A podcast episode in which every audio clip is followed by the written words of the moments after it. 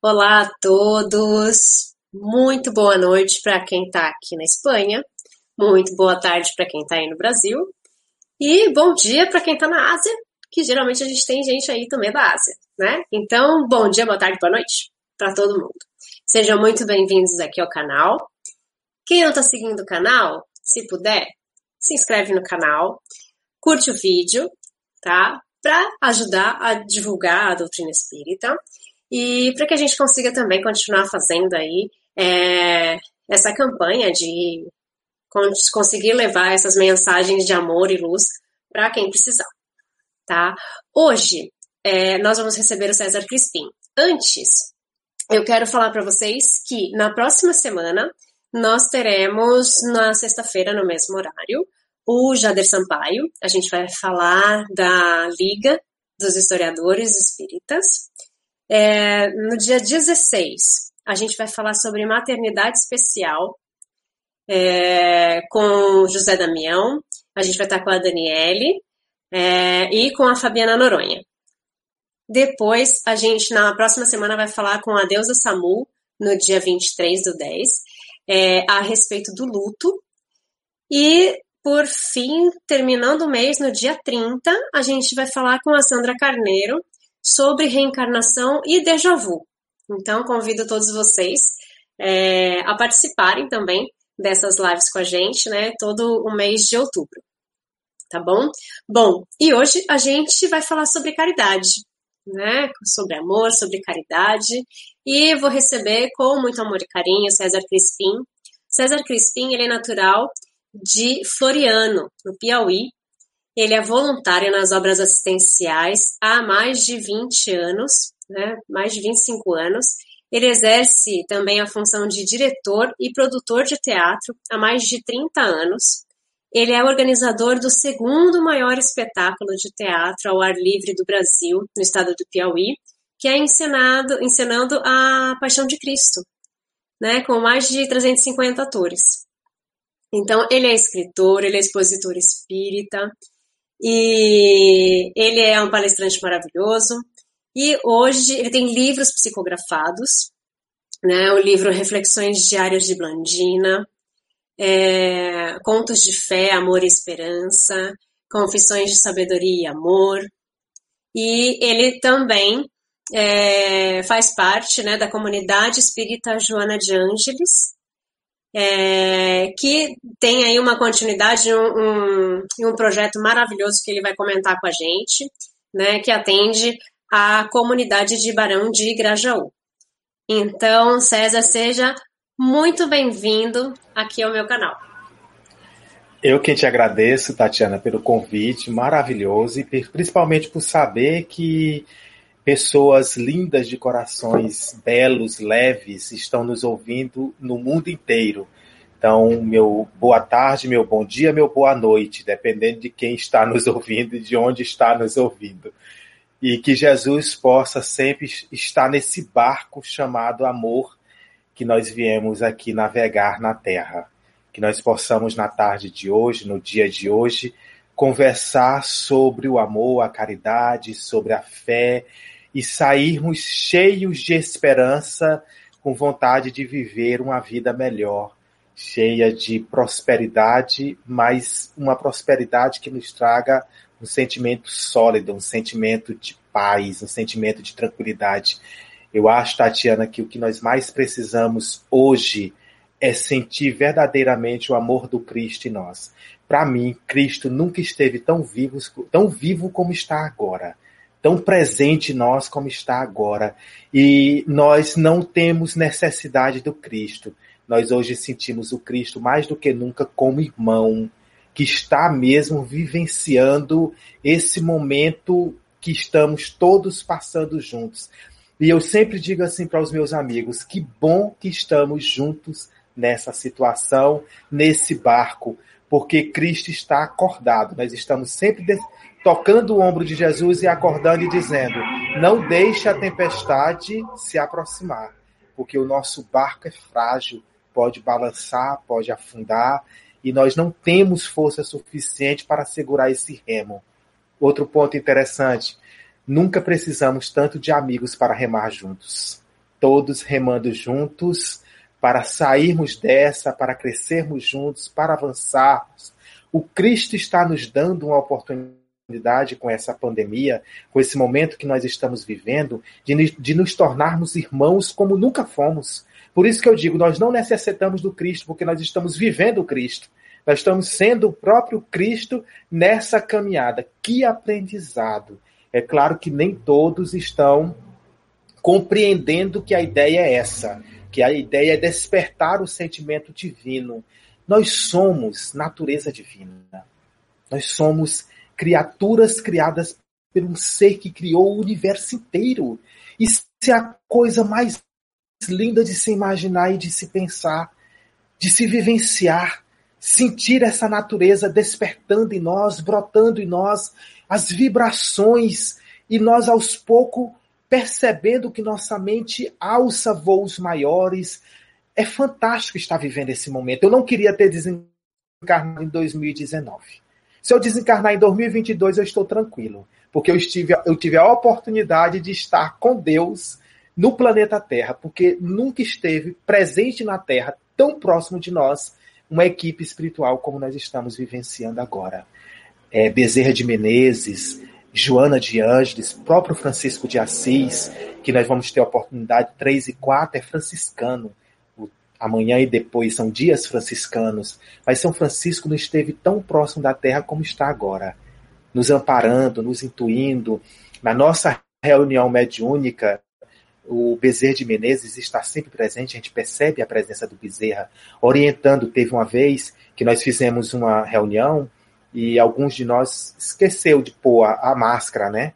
E ele nos orientou, tem que pôr a máscara, porque as pessoas que estão aqui desencarnadas não, então, não estão entendendo por que, que vocês não usam a máscara nesse momento tão polêmico de pandemia, sabe? Por mesmo que a gente mantenha a distância, mas ali nós estávamos orientados pela espiritualidade. Então eles estão presentes como nunca estiveram na nossa existência, na nossa vida, no nosso dia a dia. E isso é gratificante. Então, boa tarde, obrigado por esse convite. Eu espero que a gente possa conversar prazerosamente durante a noite inteira.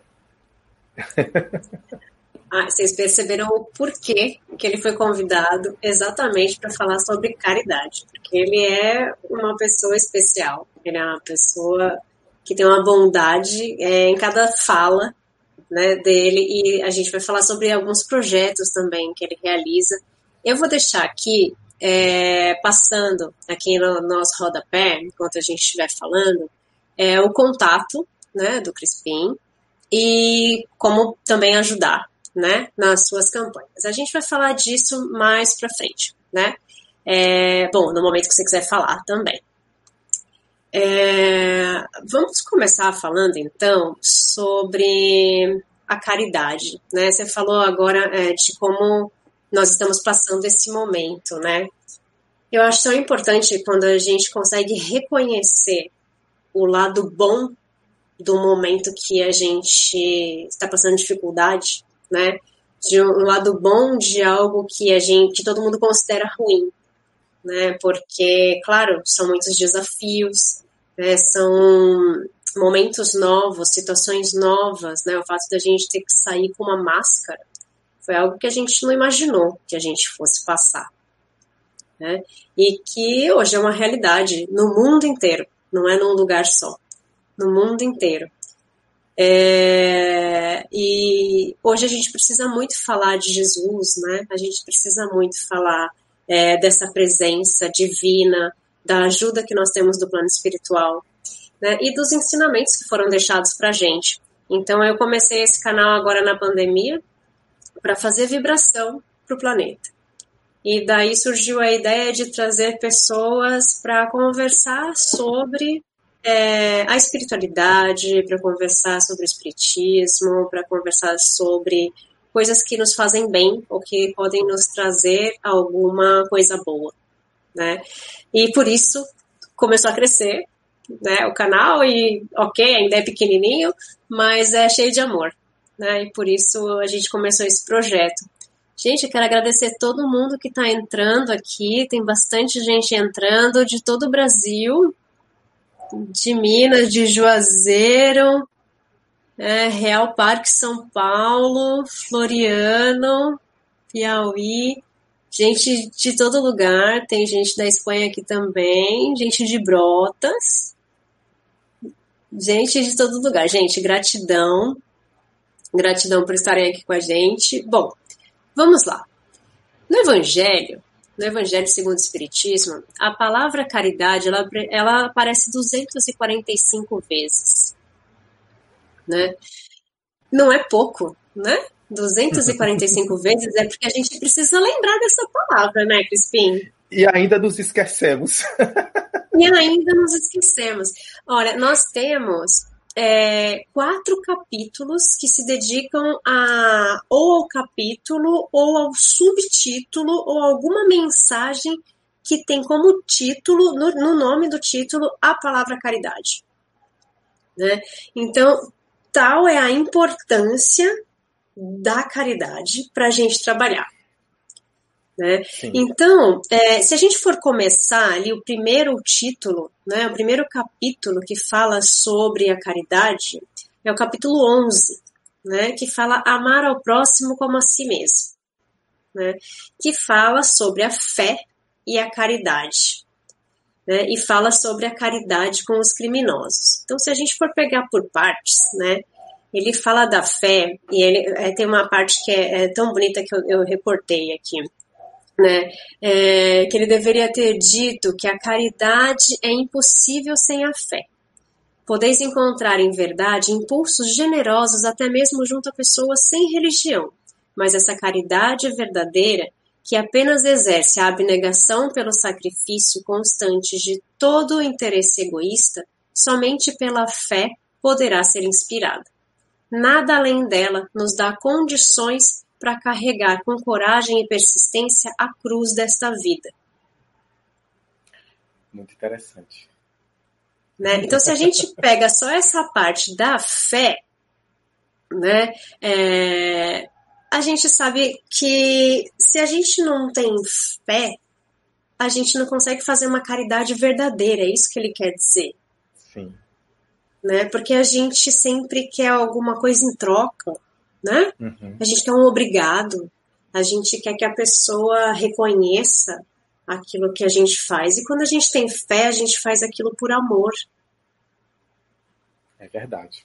Olha, é, quando você estava falando, está entrando gente aí do, do Brasil inteiro e etc., eu lembrei que é caridade também nós nos inscrevermos no canal e também acompanharmos as outras palestras também, isso é caridade. Então, muitas vezes nós assistimos uma palestra inteira, 10, 20 palestras e não nos inscrevemos no canal do YouTube, que é para ajudar a aumentar lá a audiência. Então, isso também é caridade. E Tatiana, você falou uma coisa muito bonita, mas eu trago comigo o ensinamento da de uma amiga espiritual minha, a Blandina, que me ajuda muito a entender os porquês da vida. E ela sempre, ela tem um roteirozinho que ela trabalha comigo que eu acho assim super interessante, em que ela me convence que o mal não existe e não existe nada de ruim, só existem coisas boas. Então, assim, eu tenho um carinho muito grande, eu tenho um, um, uma, mais ou menos umas 15, mais ou menos, pés de cactos e eu cuido desses pés de cactos, porque eu preciso cuidar deles, porque eu tenho tanto amor por eles, e tem cactos ali que já tem 12 anos que estão comigo, e eu morro, medo, morro de medo deles morrerem. Então eu cuido com muito carinho dos meus cactos. Então eu vou molhando, eu vou cuidando, e eu vou dando todo o amor possível para os meus cactos né? Mas você não pode esquecer que vez e outra eu me descuido e termino me ferindo em um daqueles cactos que tem espinhos e dói. Mas mesmo doendo, vai haver um momento em que aquele cacto vai deixar nascer uma flor belíssima. E quando ele deixa nascer aquela flor belíssima, ele está, está dizendo para mim, segundo o que Blandina quis me convencer com essa ideia, que por mais que eu te fira, eu também te ofereço flores. Que lindo isso. Não é isso? Então, assim, o mal não existe, é só uma leitura equivocada nossa de um bem que ainda não estamos atendendo e conseguindo fazer. Conseguindo compreender. Então não existe mal, não existe nenhuma coisa ruim na nossa vida. Nada de ruim está acontecendo. É a leitura que nós fazemos das situações da vida que precisam tomar um outro rumo, uma nova visão, um novo olhar, uma nova roupagem mais cristã, de mais aceitação, de mais humildade e se aproximar, mesmo que você tenha os teus espinhos, porque eu também tenho os meus. Isso é um processo natural. Nós fazemos uma campanha, você falou aí da prisão, né? Nós fazemos uma campanha no, na penitenciária de Veda Grande, aqui em Floriano, Piauí. Tem 242 detentos. É, com, comigo são 243. Porque eu sempre gosto de dizer quantos somos aqui que estamos neste mundo enclausurados e aprisionados. Eles estão ali e já começaram a pagar algumas dívidas. Nós estamos aqui tentando nos safar dos erros que cometemos para não sermos presos. No fundo, no fundo, todos estamos presos à nossa consciência, ao nosso dever de estar realizando cada vez mais o que é bom e, claro, às vezes até nos omitimos, às vezes até fugimos desse dever. Então, quando eu chego à penitenciária, eu fico tão feliz de estar ali, porque eu encontro pessoas melhores do que eu, sem mentira nenhuma. Eu olho para cada detento, para cada pessoa que está ali dentro, eu olho para eles e digo assim, gente, como que eles fizeram é tão pouco, porque eles fizeram pouco e já estão assumindo esse pouco e já estão começando a trabalhar. E eu sei lá o que foi que nós fizemos e nós estamos aqui tentando e não sabemos e omitimos e parcelamos, sentimos angústia, dor, sofrimento, não sabemos de onde vem. Vem justamente da nossa, do nosso distanciamento dessa, fa dessa é, falsa liberdade que temos, que nós trazemos uma falsa liberdade quando nós estamos aprisionados a todos esses é, lapsos do passado, a todos esses erros do passado. Então, sempre que eu olho ali, eu chego ali, eu me sinto tão feliz por saber que ali existem pessoas tão grandiosas, tão cheias de sabedoria, que estão se conhecendo, estão convivendo. Essa semana passada nós estivemos lá novamente, nós fomos levar umas malhas, né? Não é caridade não, não é caridade, não. A gente diz assim, isso é caridade, Crispia? Não, isso é necessidade que sentimos de estar fazendo algo por alguém. Eles necessitam de nós? Necessitam não. Não necessitam de nós. Nós é que necessitamos deles. Porque nós precisamos fazer o bem para se sentir alguém. Para despertar o amor cristão em nós. E existem essas pessoas para isso. Aí nós dizemos assim: olha, eu não vou ao presídio. E o que eu doar para você, para o seu projeto, Crispim, eu prefiro que você não aplique no presídio. Você compra a cesta básica, você isso e aquilo, mas no presídio não. Eu sei, é a opinião da pessoa, eu acho isso maravilhoso. Você tem que ser sincero e verdadeiro, não é isso? Mas a verdade é que eles estão presos lá para que nós sejamos bons, para que nós façamos o exercício do bem, para que a gente aprenda a amar na diferença para que a gente aprenda a amar aquele que sofre sem olhar e sem julgar. Nós estamos aqui e eles estão lá, nos dando a oportunidade de exercer o amor. Se assim não o fizermos, se assim não agirmos, nós não estaremos fazendo o dever de casa, não estaremos cumprindo a nossa missão que viemos fazer aqui. E você sabe que o Cristo cita isso. Quando você visita um na prisão, é a mim que você está visitando. É a mim que você está visitando. Não é a outro que você está visitando. É a mim que você visita na prisão. Então, essa é a maior caridade para conosco. Não é para com o outro, para comigo, para conosco. Essa é a maior caridade. A de dizer assim: eu vou ajudar o meu próximo, eu vou doar um livro para o meu próximo. Quando eu cheguei certa vez, eu tive a permissão de visitar algumas celas. E ali andando entre as celas, eu fiquei tão emocionado. Você sabe por quê? Você não sabe a alegria de você olhar para uma cama de um detento e ver na cabeceira da cama dele o Evangelho segundo o Espiritismo. o Evangelho do Cristo na cabeceira de um detento. Meu Deus do céu, aquilo ali para mim, olha, precisava mais nada, acontecer mais nada, estava tudo ali. A resposta foi dada. Está valendo a pena? De sobra. De sobra está valendo a pena. Nós estamos é. lucrando muito com isso. Como você falou no começo, né, que o mal não existe. É tudo depende do olho de quem vê, né? Do olho de quem Isso. vê. Sabe por quê? Sabe como, como nós vemos? Nós vemos o mundo com os nossos olhos e com nossas sensações, certo? Quando a luz bate, vem o reflexo e diz para mim: Olha, você está vendo uma televisão, uma geladeira. Se não há luz, eu não vejo. Pelo menos aqui, encarnado, é mais ou menos isso. Se não há luz, eu não vejo. É mais ou menos isso o que acontece. Mas isso é só um, um, fenômeno da natureza material. O meu olho viu e trouxe isso para dentro de mim. Quando eu olho para você, Tatiana, estou simplesmente passando por um fenômeno da natureza. Uhum. Material. Eu olho para a tela do meu computador e vejo você. No entanto, todo o processo após isso, após a, a imagem se formar na minha mente, tudo depois é uma construção mental do ser que somos desde o momento da criação. Olha que coisa interessante. Aí você diz assim: eu olho para a Tatiana e acho a Tatiana uma pessoa ruim. Mas eu estou olhando e estou vendo só um reflexo de uma luz que forma em mim uma imagem da Tatiana. É só isso que está acontecendo.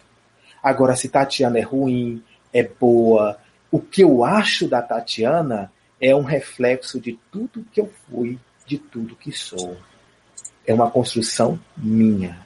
Talvez eu não esteja nem falando de Tatiana. Talvez eu não esteja nem falando de Tatiana. Porque nesse momento, Tatiana vem de fora para dentro e meu olhar se volta para dentro por ser que sou e constrói as informações com os conteúdos que tenho. Então, caridade para com o próximo, porque talvez eu não esteja falando do próximo, eu esteja falando de mim. Então, Exato. caridade para com o próximo. E, e, claro, nós só reconhecemos no outro que nós temos em nós, né? Porque sim, senão, sim. se nós somos reflexo, nós não conseguimos ver no outro algo que nós não temos em nós, né? Impossível. Nós é impossível. Nós não conseguimos fazer isso. Então, Exatamente. isso é mais difícil. E quando você fala de, de caridade para com o próximo, né? A gente tem a máxima que é amar ao próximo como a si mesmo, né? Exatamente. Amar ao próximo como a ti mesmo, né? É, que é o, o, princípio, na verdade, porque primeiro a gente tem que fazer essa caridade conosco, né? Primeiro a gente precisa reconhecer que eu preciso fazer para o próximo, mas eu preciso fazer por mim primeiro, eu preciso reconhecer esse amor em mim, eu preciso me aceitar como eu sou, para depois conseguir fazer isso com o próximo, porque na frase de Jesus já está falando isso, amar ao próximo como a ti mesmo. Se você não ama você, você está amando essa pessoa também como você não ama você, né?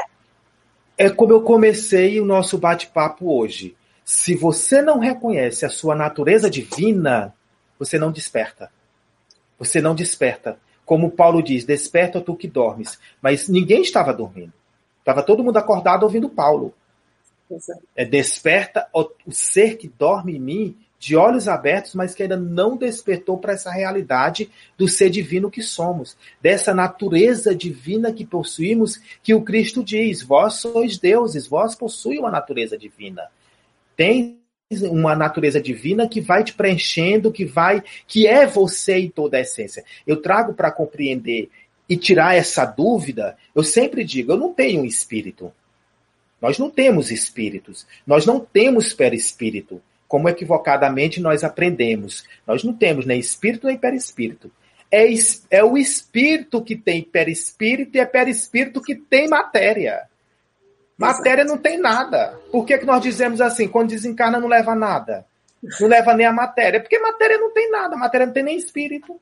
Não tem nem perispírito. O que a matéria tem de verdade é a oportunidade de crescer e evoluir aqui agindo no bem, participando do bem. Então, o espírito, sim, que tem a sua natureza divina, a essência divina, que é uma centelha divina, uma energia de Deus, uma porção ali que está pulsando. Não é que depois é, é, saiu de Deus, depois volta para Deus. Não, temos a nossa individualidade, mas nós somos centelhas divinas. E essa centelha divina, chamada Espírito, é quem prepara, segundo as energias do planeta Terra, o nosso perispírito. E o nosso perispírito projeta a nossa matéria. Só que quando o perispírito projeta a matéria, Tatiana, esse perispírito ele projeta ela com uma capacidade tanto de vibração mental, espiritual, de amor, porque é até onde nós, é, até onde conseguimos evoluir. Então, quando o perispírito prepara a matéria, o perispírito do Chico Xavier, o perispírito da Madre Teresa de Calcutá é diferente do nosso. Eles estavam bem despertos para a caridade para o amor ao próximo que você falou, para o, amor a si mesmo. Eles estavam bem despertos. Então o alcance é maior. Porque quem faz as nossas vibrações, quem faz as nossas energias alcançar o mundo inteiro é o amor. O amor é a única linguagem que é entendida em qualquer parte do universo.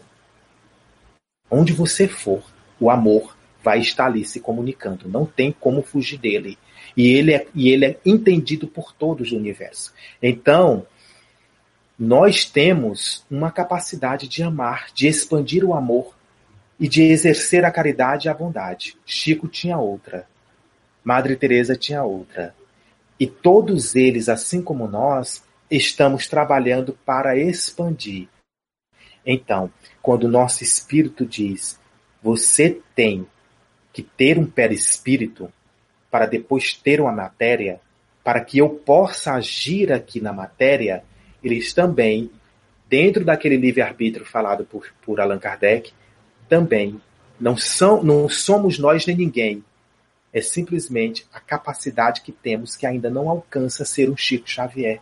E não alcança por quê? Porque não aprendemos que somos centelhas divinas, que somos natureza divina e que nós podemos sim expandir esse amor dizer ao mundo inteiro que ama e fazer o bem para o mundo inteiro, abraçar as pessoas. Certa vez eu estava chegando na comunidade espírita cristã Joana de Ângeles e vinha uma senhorinha caminhando toda alegre, toda feliz, e quando ela se aproxima de mim, ela diz assim: Seu Crispim, será que aí na casa espírita tem um quilo de café? Se não tiver, me dê meio quilo de café. Hum. Aí eu disse, eu acho que tem.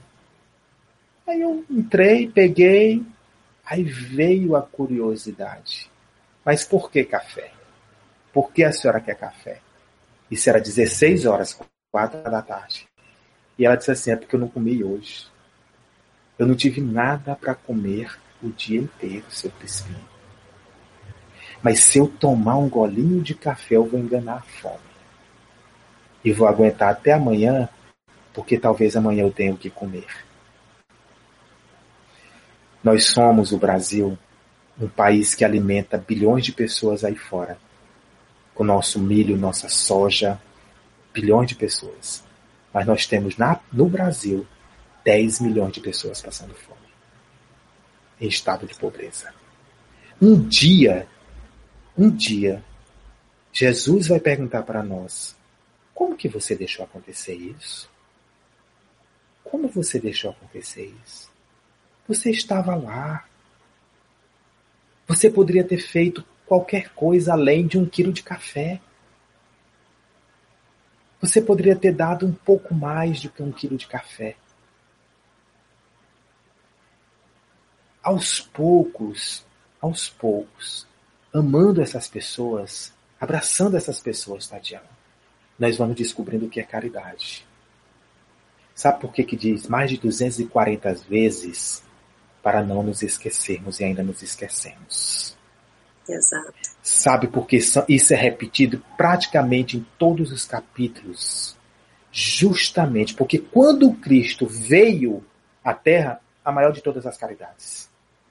Tudo que o Cristo pronuncia, a maior de todas as caridades. O que ele viveu para nos dar o exemplo, prova de caridade. Tudo é caridade do Cristo para conosco. Então, nós começamos a entender com muita calma que as oportunidades existem. E nós estamos num mundo de provas e expiações e nós dizemos assim: aqui existe muito, aqui existe muito sofrimento. Por que será? Uma coisa eu aprendi com Emmanuel, guia espiritual do Chico Xavier.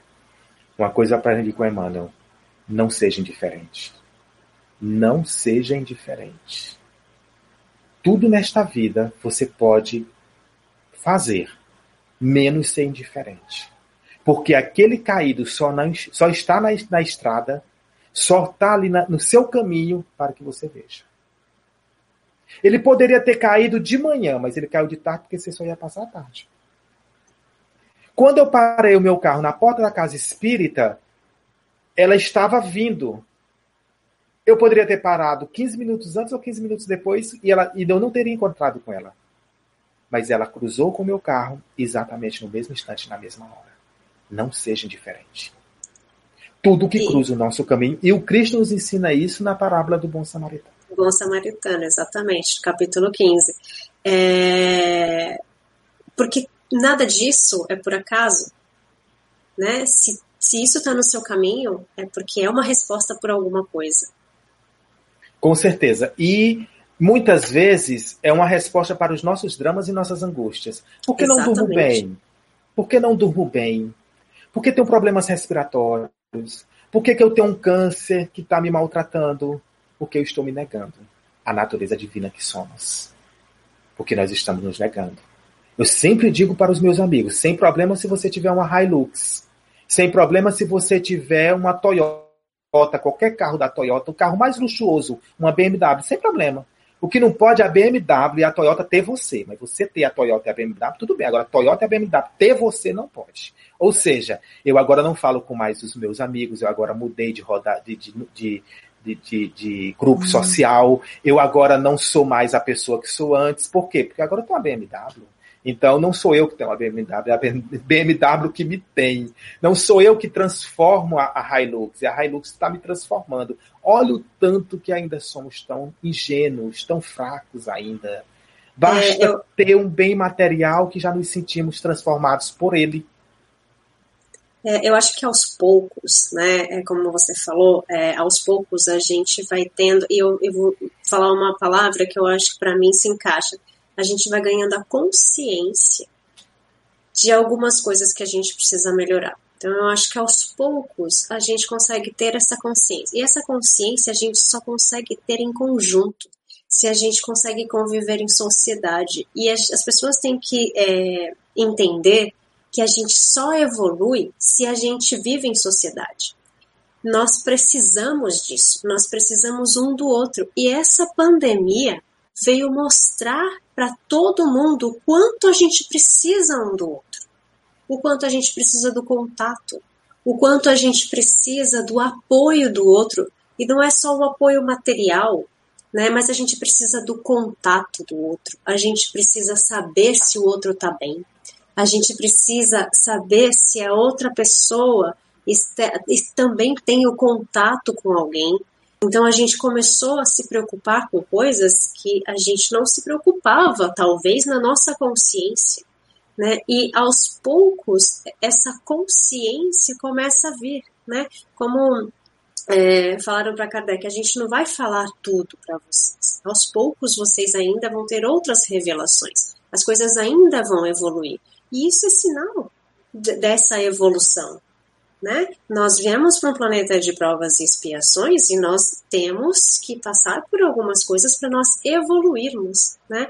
E nós precisamos é, fazer aflorar esse amor, né? essa caridade em nós, porque como a gente falou, no, como eu falei no começo, 245 vezes é falada a palavra caridade no Evangelho. E mesmo assim a gente se esquece, ou mesmo assim a gente não sabe como lidar com ela, ou como fazer, né, para que algumas outras pessoas sejam ajudadas também. Às vezes algumas coisas não estão no nosso alcance, né? E tem gente que se culpa, tem gente que joga isso para ela, né? Mas a gente pode pedir um auxílio para alguém que possa ajudar, né? A gente pode fazer uma campanha, se cada um ajudar com um grãozinho, né, com um grãozinho de areia, exatamente. logo a gente tem um montinho e logo a gente exatamente. tem uma montanha, né? A montanha não se faz sem um grãozinho, né? Se a gente não juntar os grãozinhos, a gente não consegue ter a montanha. Né? Então, é, é o pouquinho de cada um que as pessoas às vezes não conseguem ver. E é o e pouquinho a... de cada um e as coisas que começam a acontecer na nossa, na nossa porta e a gente fecha Exatamente. os olhos. A gente e fecha os olhos, vezes... às vezes por egoísmo, às vezes porque fala não é comigo, eu não tenho nada a ver com isso, né? Exatamente. E às vezes nós, nós é, nos esquecemos de que é, é, é o pouco. Ninguém está pedindo muito. Faça seu pouco. Né? Às vezes, como eu falei no começo também, você se inscrever nesse canal, depois você copiar o link e você é, enviar para um amigo para ouvir não só essa palestra, as outras palestras também. Porque às vezes ele está precisando ouvir uma palavra amiga. Você, nós nunca imaginamos, às vezes a pessoa está pensando em suicídio e nós não sabemos. E de repente a gente manda é, uma mensagem. Uma vez eu estava passando por um problema terrível. Foi agora no mês de setembro. Foi um problema tão sério que eu passei que pessoas amigas, pessoas até que eu não conhecia, chegaram para mim e falaram comigo, me deram muita força para eu superar aquele momento. Mas do nada, olha isso, do nada. É, em 2019 eu fui em Rondonópolis. E estando em Rondonópolis, eu conversei com uma senhora e a senhora pegou meu celular e disse que depois ia me fazer umas perguntas, não sei o quê. Só que ela depois nunca entrou em contato comigo, nunca fez essas perguntas. E eu também terminei me esquecendo dela. Dessa senhora lá, que já estava com mais de ano que eu tinha passado por lá, por Rondonópolis, e ela levou o meu celular, meu número de telefone de WhatsApp. Na noite em que aconteceu isso comigo, que eu estava simplesmente imaginando por que, que aquilo tinha acontecido, ela mandou uma mensagem dizendo assim: um ano, mais de um ano depois, sem nunca ter mandado uma mensagem. Naquele momento ela escreve assim: Lembrei-me de você agora e me deu uma vontade de dizer para ti que eu te amo e que o Espiritismo precisa muito de você. Eu fiquei tão feliz porque naquele momento eu aceitei aquilo ali. Claro que quem precisa do Espiritismo sou eu. Mas aquela frase de uma pessoa que estava há mais de ano e que nunca me mandou uma mensagem na vida, por que aquela mulher me mandou naquele momento? No momento que eu acho que nesse, nessa encarnação não foi tão difícil como foi naquela noite. Em toda essa encarnação, eu tenho 49 anos de idade. Aquela era a noite mais difícil da minha vida. E simplesmente ela escreve isso. E eu fiquei impressionado. Então, se ela não escreve, eu não acredito, porque eu só acreditei porque veio dela. Não veio de outra pessoa que todo dia conversa comigo. Quem me mandava mensagem que todo dia conversava comigo, eu já estou habituada a receber essas mensagens. Mas dela não. Dela eu sabia que alguém trabalhou a mente dela para que ela pudesse mandar aquela mensagem para mim. Então é da mesma forma. Todas as mensagens de amor todo o bem que a comunidade espírita cristã pratica, seja distribuição de filtros, cesta básicas, é, é, atendimento odontológico, eu divulgo. Eu divulgo porque eu quero ver o bem cheio de bondade. As casas espíritas fazem a bondade e não divulga, não mostra. Aí você diz assim: ah, mas Jesus disse para não mostrar. Não, Jesus não disse isso. Até porque naquela época não existia ONG nem casa espírita. Jesus disse que a tua bondade. A minha, César Crispim, CPF tal, RG tal, não pode. Porque é minha, pessoal. O Chico nos ensina isso, o Chico Xavier. Ele diz: existe uma, uma bondade que é sua que você tem que fazer, viu? Existe uma bondade que é sua que você tem que fazer. Essa é a sua verdadeira caridade. Aquela da casa espírita é da casa espírita da qual você é tarefeiro, faz parte, está se juntando para mudar o mundo e para fazer o bem. Essa eu acho que tem que ser divulgada para que o mundo se encha de notícias boas, fique cheio de notícias boas. A minha pessoal, quando você socorre um cachorrinho, quando você tira da sua cozinha e dá algo para alguém, quando você pega o evangelho e vai fazer o evangelho na casa de alguém que está é, com pensamentos pessimistas e etc. Quando você faz isso, é a sua caridade, não divulgue. Não e... se tente se fazer de bom, mas a caridade da casa espírita vamos deixar a humanidade ver. Porque se isso não ocupar as manchetes dos jornais, das redes sociais, pois os crimes, estupros, assassinatos vão estar sempre lá, estampando a primeira página. E nós vamos sempre dizer por que, que eles só noticiam coisas ruins? Porque o, bom, o bem é muito tímido. É muito é. tímido. Nós Ele precisa ter. de coisas boas, de notícias boas, né? Desculpa, pode falar. Não, só para encerrar. Então, nós necessitamos é, é, dessa projeção do bem, justamente como você está falando, para que nós possamos nos sentir bem, acreditar, eu estou no mundo melhor, eu estou no mundo bom. Esse mundo tem é, é, saída, esse mundo tem solução, esse mundo vai evoluir, vai crescer, porque tem bondade no mundo, não só tem maldade. É, e como você falou, né, de quando às vezes nós passamos por alguns momentos ruins, né, e de repente vem é, alguém e te dá uma mensagem, né, que ela fez aquilo com amor, né, ela fez aquilo porque ela sentiu vontade. Eu sempre costumo dizer que às vezes é o dedinho de Deus, né, que foi ali e falou, faz isso porque ele precisa, né? Então, o simples fato de mandar um vídeo, de mandar uma mensagem, de falar um eu te amo, você importa para mim, né? Isso é muito importante. E a questão da, da divulgação, né? Eu acho que a gente tem que divulgar sempre o que é bom. É, eu falo que eu não vejo notícias já desde antes de eu sair do Brasil, há, há alguns anos. Eu não vejo notícias porque eu acho que tem muita coisa ruim. E isso é uma escolha minha, não é para as pessoas fazerem a mesma coisa, mas é uma escolha minha. Mas sempre costumo divulgar as coisas que eu vejo que são bonitas, as coisas que eu vejo que são boas, né, para que as pessoas vejam que existe coisa boa, que existem pessoas boas, que existem bons exemplos, né?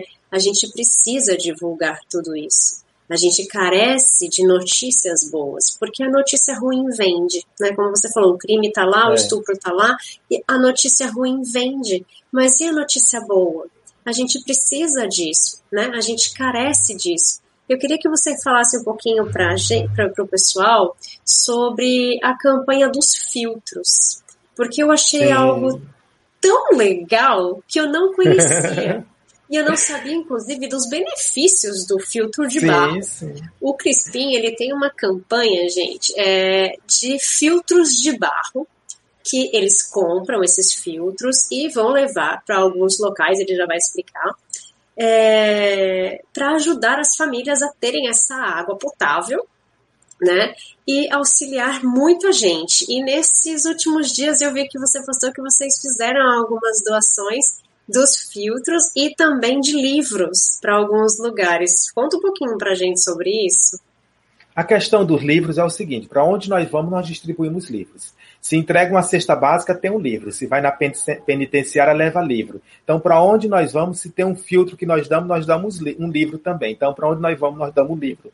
E vai desde o Evangelho segundo o Espiritismo, o Livro dos Espíritos, mas também nós doamos livros que não são espíritas, até mesmo para o presídio, porque nós temos aí grandes livros, boas leituras que vai distrair a mente deles, refazer, né, é, é, mudar plasticamente, né, a, mente dele, os pensamentos, e aí nós vamos distribuindo esses livros por onde nós vamos passando. Só esse ano nós já passamos de 6 mil livros doados para as comunidades nas nossas obras sociais. É, e como eu disse, e qual a resposta disso? Você chegar numa cela de um detento e ver o Evangelho segundo o Espiritismo na cabeceira da cama, não foi, não poderia ter existido resposta melhor. E às vezes falta livro. Então aproveita aqui, quem quiser, meu número está passando aí na tela. Você às vezes tem livro na sua casa, livros, claro, livros que podem ser lidos, livros bons, instrutivos, etc. Você pode pedir o meu endereço, eu mando para você e você me manda os livros que você puder. Às vezes também as pessoas pedem na editora é, os evangelhos e manda deixar na minha casa. Isso também é maravilhoso, porque reforça as nossas campanhas para que nós possamos estar cada vez mais levando o evangelho do Cristo, boas ideias através desses livros. E o filtro de barro é o melhor filtro que existe no mundo. É o melhor filtro que existe. Não existe filtro melhor para filtrar água. Inclusive, é o único filtro no mundo, o de barro, que devolve a temperatura natural da água da fonte, como você encontra na natureza. É o único filtro no mundo que devolve aquela temperatura. Você vai beber na temperatura que está a água na natureza. E isso é fantástico, o que o filtro de barro faz. Esse mesmo filtro de barro, você tem que lavar bem direitinho e tal, é o que melhor purifica. Nenhum outro purifica a água melhor do que o filtro de barro. Então, nós temos regiões no interior do Piauí, Maranhão, que não dá para beber. É, é, por acaso, você tem países que você chega e bebe da água que sai direto ali da torneira. Você bota o copo, você bebe tranquilamente, não tem problema. Aqui nem pensar de você fazer isso. Tem regiões que você não pode fazer isso de modo algum, porque você vai prejudicar a sua saúde. Então a água tem que ser filtrada e o melhor filtro é o de barro. O que é que nós fazemos? Nós fizemos no mês de julho uma campanha, e nessa campanha você comprava os meus livros, e ao comprar os meus livros, você estava ajudando a comprar filtros de barro. Porque a renda de todo, com todos os livros, toda a renda de venda de livros, inclusive até hoje, quando você está vendo meu telefone. Crispim, eu quero comprar seus livros. Quero comprar para ler, quero comprar para doar, quero comprar para isso e para aquilo. Quero comprar para presentear. Você está ajudando a comprar filtros de barro para que a comunidade tenha essa oportunidade de comprar, de tomar uma água pura. Aí depois que nós doamos já centenas de filtros de barro, né?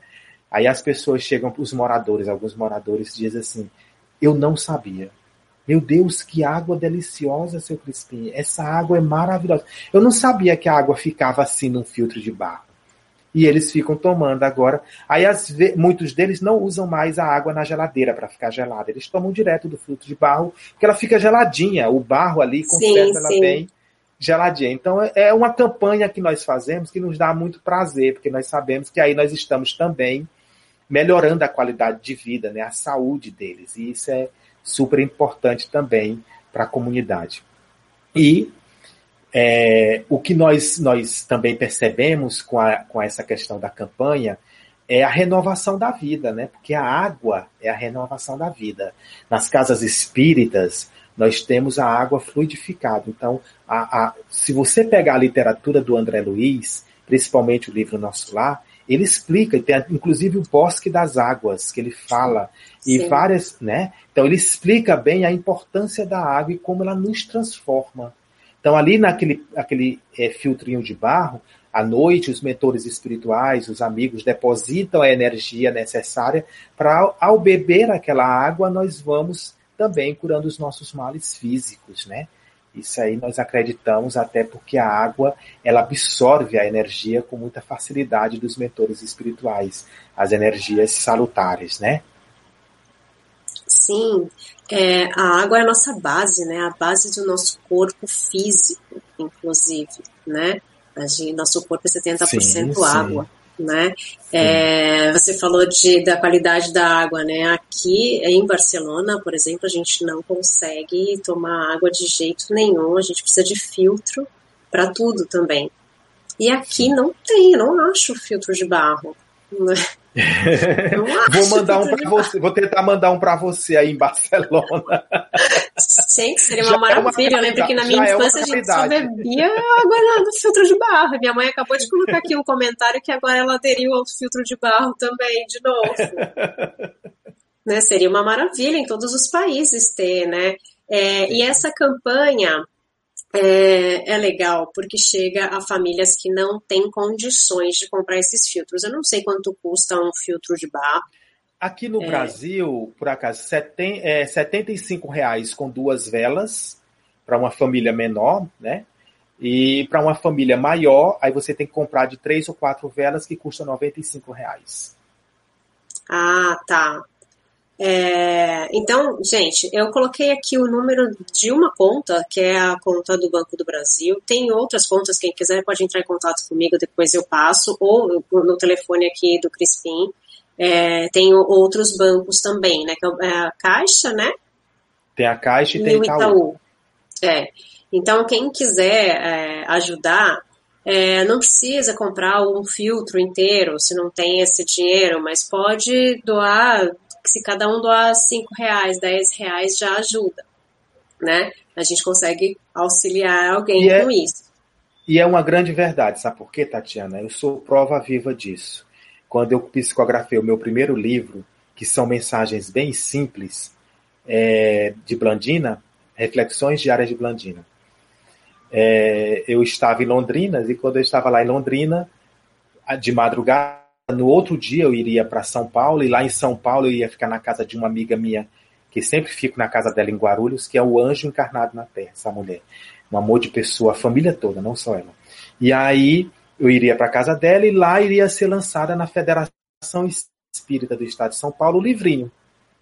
E quando eu deitei, aí eu comecei a imaginar, meu Deus, eu vou levar, é, lançar o meu primeiro livro lá em São Paulo, mas é um livrinho de mensagem, de bolso. Só são 35 mensagens, e mas sei lá, talvez venda. E se vender, o que, é que eu vou fazer com esse dinheiro, meu Deus do céu? E fiquei meio preocupado, porque a gente se preocupa porque eu não posso me perder nesta encarnação mais do que me perdi nas outras. Essa eu vou me perder um pouquinho menos. Então não posso me perder tanto quanto eu me perdi nas outras. Então comecei a ficar preocupado o que faria com este dinheiro. E aí na madrugada, lá para três horas da manhã, se alguém aí acorda três horas da manhã, é seu mentor espiritual, seu guia, seu anjo de guarda. Porque os meus acordam sempre às três da manhã. Eu sempre digo assim, não tem um horário melhorzinho não, porque três da manhã é cruel. E aí ela me desperta às três da manhã e diz assim: Meu filho, que bom que você conseguiu lançar o livro, fico muito feliz. Aí eu aproveitei a situação e perguntei para ela, né, para Blandina: Sim, mas o que é que eu vou fazer se vender esse livro? Porque eu estou muito preocupado, é o que, é que eu vou fazer com esse dinheiro? Porque eu não posso usar esse dinheiro em benefício próprio, né? Não, não vale, não é bem essa a minha intenção também. O que é que eu faço? Aí ela diz assim: você vai construir a casa espírita, a sede própria da comunidade espírita cristã Joana de Ângeles, em Barão de Grajaú, Maranhão. Você vai construir essa casa espírita. ah, que ótimo, uma casinha espírita lá.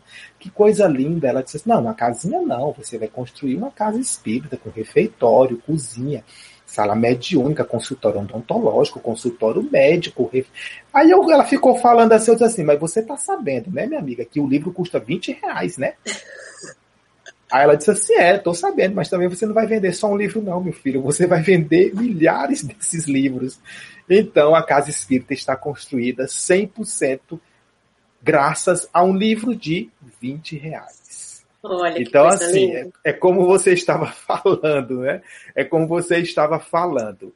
Cada um vai botando o seu grãozinho ali. Cada um vai trabalhando da forma que pode que aí nós transformamos esse mundo de provas e expiações em um mundo de regeneração, em uma nova terra. É Isso é que é importante. É o, é grãozinho. o grãozinho. Se cada um fizer um pouquinho. Aqui nas lives eu sempre falo que se eu conseguir plantar uma sementinha em uma pessoa, eu já estou feliz.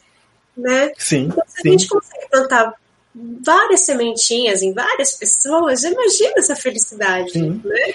Então, eu, eu, eu, em pouquinho a gente consegue fazer as coisas, né? Eu mandei uma frase pelo WhatsApp dizendo assim: Deus é bom o tempo todo. Uma mulher no Rio de Janeiro viu essa frase que eu mandei para ela.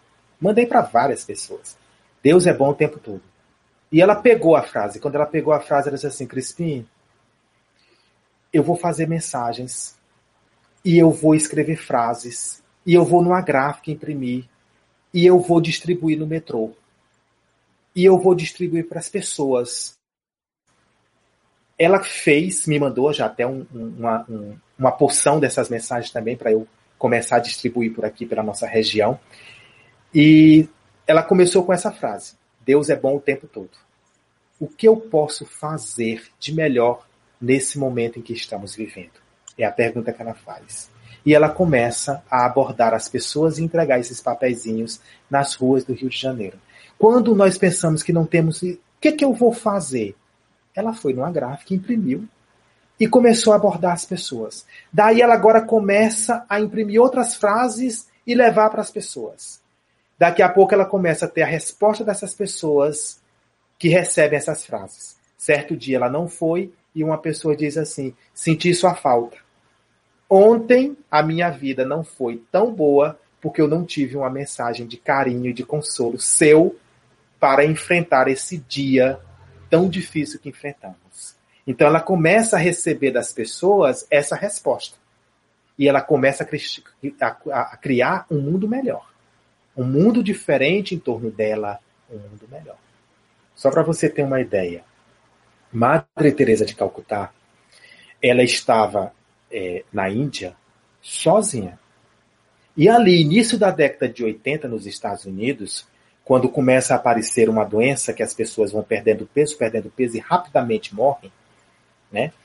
E todo mundo preocupado, os hospitais não recebiam, porque era uma pandemia que estava começando, uma, uma coisa que depois, e isso caracterizou pandemia, porque depois foi para a França, foi para a Itália, veio para o Brasil. Eu lembro que na década de 80 nós não tocávamos no trinco da sala de aula, deixava aberto o trinco da sala de aula para a gente não tocar, porque nós não sabíamos se nós íamos contrair, contrair aquela doença. Madre Teresa de Calcutá pegou um avião e foi para São Francisco, nos Estados Unidos. Lá ela alugou um sobrado bem grande, uma casa bem grande num bairro. E começou a recolher essas pessoas que estavam morrendo rapidamente e levou para ali e encheu aquela casa de camas, de macas e começou a cuidar. Eles deixaram de morrer por conta disso? Não. Mas antes de morrer, eles conheceram o amor, a caridade, no gesto de Madre Teresa de Calcutá. E eles conheceram também o Cristo, porque ela lia o Evangelho para eles. Conhecer o que era tomar um banho, ter o respeito, a dignidade antes de desencarnar, porque eles iriam. Então ela cuidou daquelas pessoas. Quando Madre Teresa desencarnou, Madre Teresa já tinha criado no mundo inteiro 600 hospitais para idéticos. Meu Deus, quando nós estávamos fugindo com preconceito, não pegávamos no mesmo trinco da porta Aquela mulher foi abraçar os aidéticos nos Estados Unidos, que nem era o país dela. Aquele povo não era o povo dela. Ela foi lá amar aquele povo. E depois ela saiu no mundo inteiro criando esses hospitais para recebê-los e criou 619 hospitais para aidéticos no mundo inteiro. Isso é amor. Isso é, isso, é, isso é, é entender a natureza divina. Isso é entender a caridade. Ela entendeu as 245 vezes, ela entendeu todas as 245 vezes. Isso é, é, e é, eu queria deixar uma coisa clara aqui, que eu estou falando desse projeto do Crispim, deixei aqui a conta, o telefone, e que em nenhum momento ele me pediu para fazer isso, tá, gente? Foi eu que quis colocar aqui, porque, mais uma vez, eu acho importante a gente divulgar uma coisa que pode fazer bem para o próximo. Então, ele em nenhum momento me falou, ele nem sabia que eu ia falar dessa coisa do, do filtro, de nada. Né? É um pouquinho antes, uns três minutos antes da gente entrar ao vivo, eu falei, eu quero deixar aqui um contato para quem puder ajudar. E assim, é claro, a gente está falando da parte material. E no capítulo 13 do Evangelho, a gente fala sobre a caridade material e a caridade moral. Então, é, eu queria que a gente falasse um pouco sobre isso, né? Não é tudo que é material. A caridade, ela não é só quando a gente pode dar o dinheiro para comprar o filtro. Tem gente que não pode. E não pode dar nem os cinco reais e não tem problema. Não tem problema. Né? A caridade é você também fazer uma oração para essas pessoas né? É você querer o bem delas. É você então compartilhar essa mensagem com alguém e talvez alguém possa auxiliar. É você também conseguir ouvir o próximo. É você dar o ombro, né? Tem muitas formas de caridade que não são essa caridade material, né? E as pessoas que estão vendo aqui o, o, o vídeo, é, a nossa live, não precisam necessariamente fazer essa caridade com o dinheiro, né? E tampouco precisam se sentir mal se não conseguirem, né? Olha, eu trago uma, uma um pensamento comigo. É, se você, em algum momento é, da sua existência, você compreende o Evangelho, porque o Evangelho de Jesus foi a maior caridade que Deus e o Cristo nos deu. Não existe maior caridade do que essa, não. Dia 24 e 25 de outubro, no canal UFO Piauí, nós vamos fazer uma live da Paixão de Cristo ao vivo. Aí toda a vida de Jesus. Que horas do, vai ser isso? Às 20 horas, dia 24 e 25 de outubro. Queremos nós, ver aqui da Espanha. 24, a 20, 24 e 25 de outubro, às 20 horas do Brasil. Tá. Você vai poder assistir ao vivo, mas você pode assistir depois que vai ficar gravado. E nós vamos, nós vamos fazer é, mostrar a vida de Jesus do batismo até a ressurreição dele, com todo o seu boa parte do seu evangelho. Por que, que eu estou citando isso? Nós pensamos muito no mundo melhor. Nós pensamos muito numa, numa nova terra, num mundo de regeneração. É isso que nós pensamos, nós buscamos, nós almejamos muito isso. No entanto, quando nós chegarmos na nova terra, no mundo de regeneração, quando ali estivermos, nós não vamos encontrar evangelhos para comprar. Quando eu digo isso, muita gente estranha. Nós não vamos encontrar evangelhos para comprar. E não haverá nenhum evangelho nas prateleiras de bibliotecas. E se você tentar fazer um PDF do Evangelho, você também não vai conseguir o PDF do Evangelho. Se você pedir para um amigo, você teria, por acaso, uma cópia do Evangelho guardada aí, morfando, você também não vai encontrar. Nenhuma pessoa terá esta cópia. Nenhum sistema de internet, de tecnologia te dará este evangelho. E nenhuma biblioteca terá uma cópia do evangelho.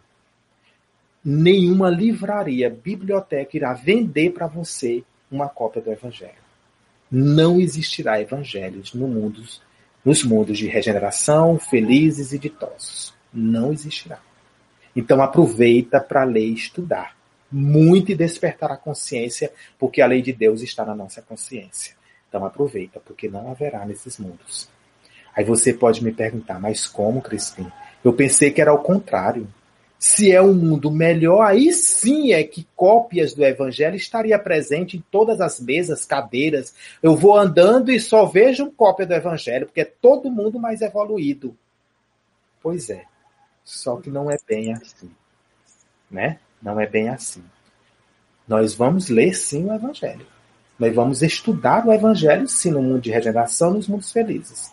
Mas nós vamos ler e estudar em nós e no outro. É aí que estará o Evangelho. Então é como nossa amiga diz, não é só dar contribuição financeira. É trazer para si o Evangelho e ser o Evangelho. Viver o Evangelho. O Evangelho. Olha como dissemos juntos. Viver o Evangelho. Ser o Evangelho. Ser o Evangelho todas as vezes que nós perdoarmos o inimigo, está ali o perdão das ofensas. Todas as vezes que nós abraçarmos uma mulher que adulterou, está ali. Quem não tiver nenhum pecado, que atire a primeira pedra. Então nós seremos o Evangelho. O Evangelho vivo e puro sendo vivido na terra. E nós vamos olhar para as pessoas e nós vamos abraçar o próximo e vamos sentir amor por nós mesmos. E assim nós estaremos vivendo o amar ao próximo como a si mesmo. E nós teremos tanto amor por esse Deus que tudo criou, que nós estaremos amando a Deus sobre todas as coisas. Então o Evangelho estará ali. Como ninguém irá mais matar ninguém, então está ali o não matarás. Como ninguém irá roubar mais ninguém, então está ali, não roubarás. Nós seremos o Evangelho. Aí você diz assim, ô oh, Crispim, mas isso está tão distante. Não, já começou. Começou quando Cristo disse que é assim. Avançou quando Kardec vem e abre nossa mente para isso. Chico Xavier, Ivone do Amaral Pereira. Meu Deus, eu aproveito para fazer o comercial. Leiam Ivone do Amaral Pereira. Que literatura linda! Leia Memórias do Padre Germano, que é de Amélia Domingos Soler. Amália Domingos Soler. Amália Domingos Soler. Que é uma pessoa incrível, é espanhola, se eu não me engano. Sim, sim, é daqui. Tão pouco conhecida no Brasil. Mas uma escritora maravilhosa que traz conhecimentos profundos. Eu tive uma experiência e várias pessoas já me contaram isso. Só em ler, observem isso, só em ler Paulo e Estevam, do Chico Xavier e Emmanuel, a gente já se melhora. Já se melhora. Só na leitura do livro. Só nas já... leituras edificantes, né? É, eu, quando li há dois mil anos, minha vida mudou ali. Foi quando, sabe quando você fala, é isso. Né? Exatamente. Você, é muitas vezes a nossa vida só está precisando desse ingrediente para despertar. E, e uma boa leitura faz isso. Então, não necessariamente é você dar para o outro 10 reais, um quilo de açúcar ou um filtro de barro. Não necessariamente é isso aí. Isso aí vai ajudar? Claro, desperta, vai, vai, vai deixar para essas pessoas uma sensação de que o bem existe, de que o mundo ainda vale a pena. Isso é ótimo para todos nós, isso é maravilhoso. Agora, dê para você também. Se dê boas leituras, bons programas de televisão, assista bons filmes, boas palestras, se dê bons conteúdos, se presenteie com isso. Porque aí o mundo também melhora. Por quê? Porque se eu me melhoro, todo mundo melhora e tudo que está em torno de mim se torna melhor. Isso é o processo natural. E pensando nisso, nós estamos construindo, do lado do Centro Espírita, o Centro Educacional e Cultural Irma de Castro. Irma de Castro é a Meimei. E nós estamos construindo e lá nós teremos aula de violão, aula de, teclado, aula de balé, aula, aula de teatro, nós teremos cursos de corte e costura, culinária, é, de, de rádio, de televisão.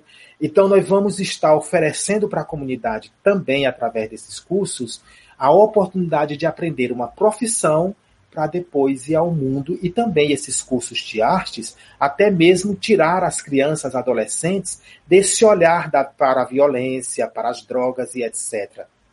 Então, isso também é importante. É, tem uma mulher da Paraíba que ela disse assim, Crispim, eu quero dar aula de nutrição online. Eu vou estar na Paraíba e aí nós vamos dar aula de nutrição online. Quando passar que você puder formar a turma, para essas pessoas da comunidade, que são nossos amigos, que já fazem parte de uma família inteira, é, possam também aprender noções de, culiná de culinária de uma boa nutrição, não aquele alimento que às vezes você se sente saciado, mas não está bem alimentado. E às vezes também é, coisas que nós jogamos fora no lixo, descartamos ali no momento que estamos cozinhando e que pode ser aproveitado. Nós estamos descartando porque não sabemos que ali é rico em vitaminas e etc. Então, ela vai fazer isso lá da Paraíba. Olha como ela não vai gastar nada com isso. E, ela vai dar o seu tempo, a sua ela vai dar o seu tempo. E, e não precisa ser muito, né?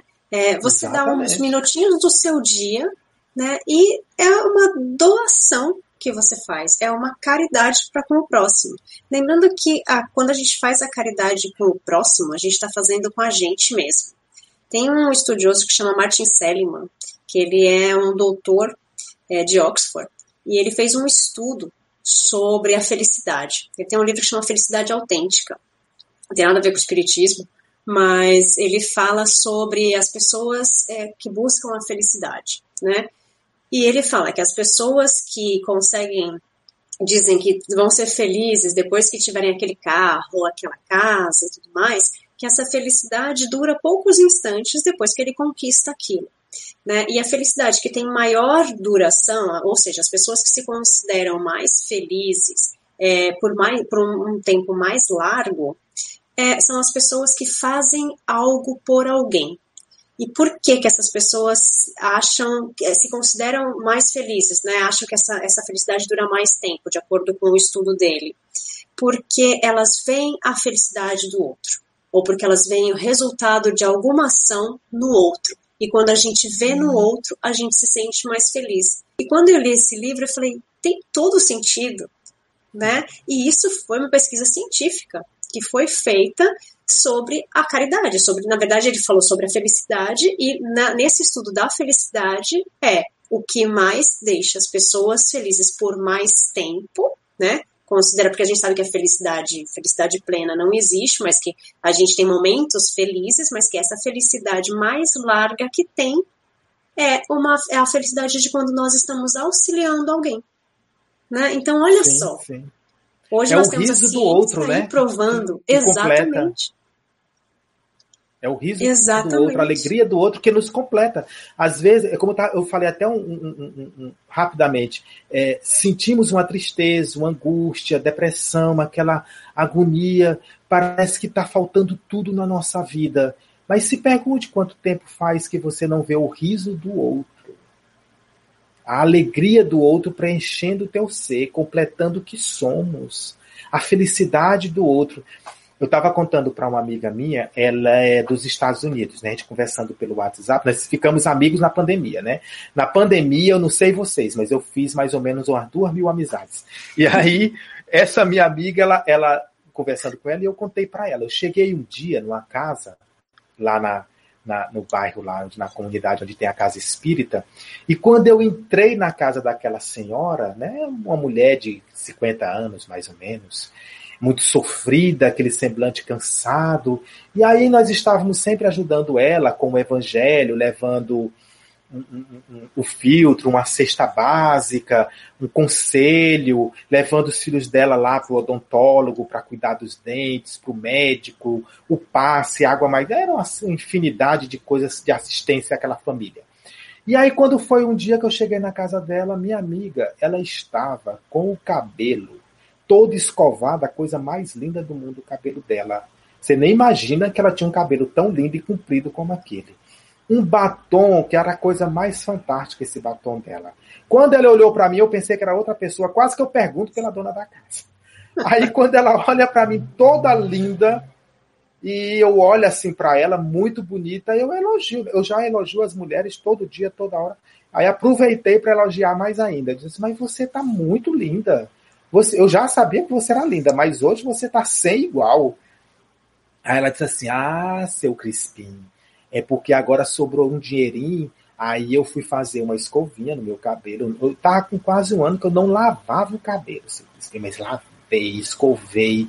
E tem mais, comprei um batom. Custou 10 reais esse batom. Mas o senhor pense como esse batom tem me feito feliz. Olha a simplicidade da vida. A pessoa pode até dizer assim: ah, sobrou dinheiro, foi comprar luxo. Luxo não. Quem, é, qual a mulher que não gosta de ter o batom? Sabe? Escovar o cabelo.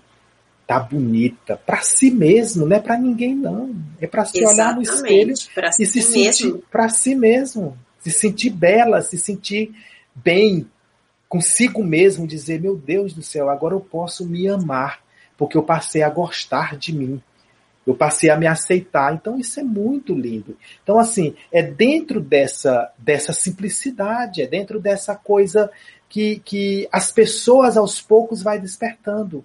E ela fez uma caridade para com ela. Para nós pararmos de pensar que não somos dignos.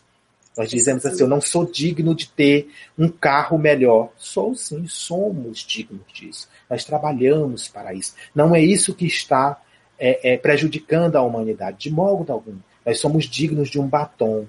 E às vezes eu tenho uma amiga, não estou falando mal dela, inclusive ela já sabe que eu vou falar isso, porque eu já falei em várias palestras e ela já até ouviu. E ela diz assim, mas ela já até se melhorou um pouquinho, né? Ela disse assim uma vez para mim, Crispi, eu não vou te levar nunca na minha casa, porque eu tenho medo de você falar mal da minha casa. Eu digo, eu não falo mal de ninguém. Aí ela disse assim, pois eu vou te contar só uma para tu contar nas palestras. Eu digo, tá bom, o que é? Ela disse assim, eu tenho 600 pares de sapato, Aí eu disse assim, você já conseguiu calçar todos? Ela disse, não, o prazer é só olhar. O prazer é só olhar. Um dia eu calço um, calço outro. Até desencarnar eu calço 600. Mas o prazer, por enquanto, é só de olhar.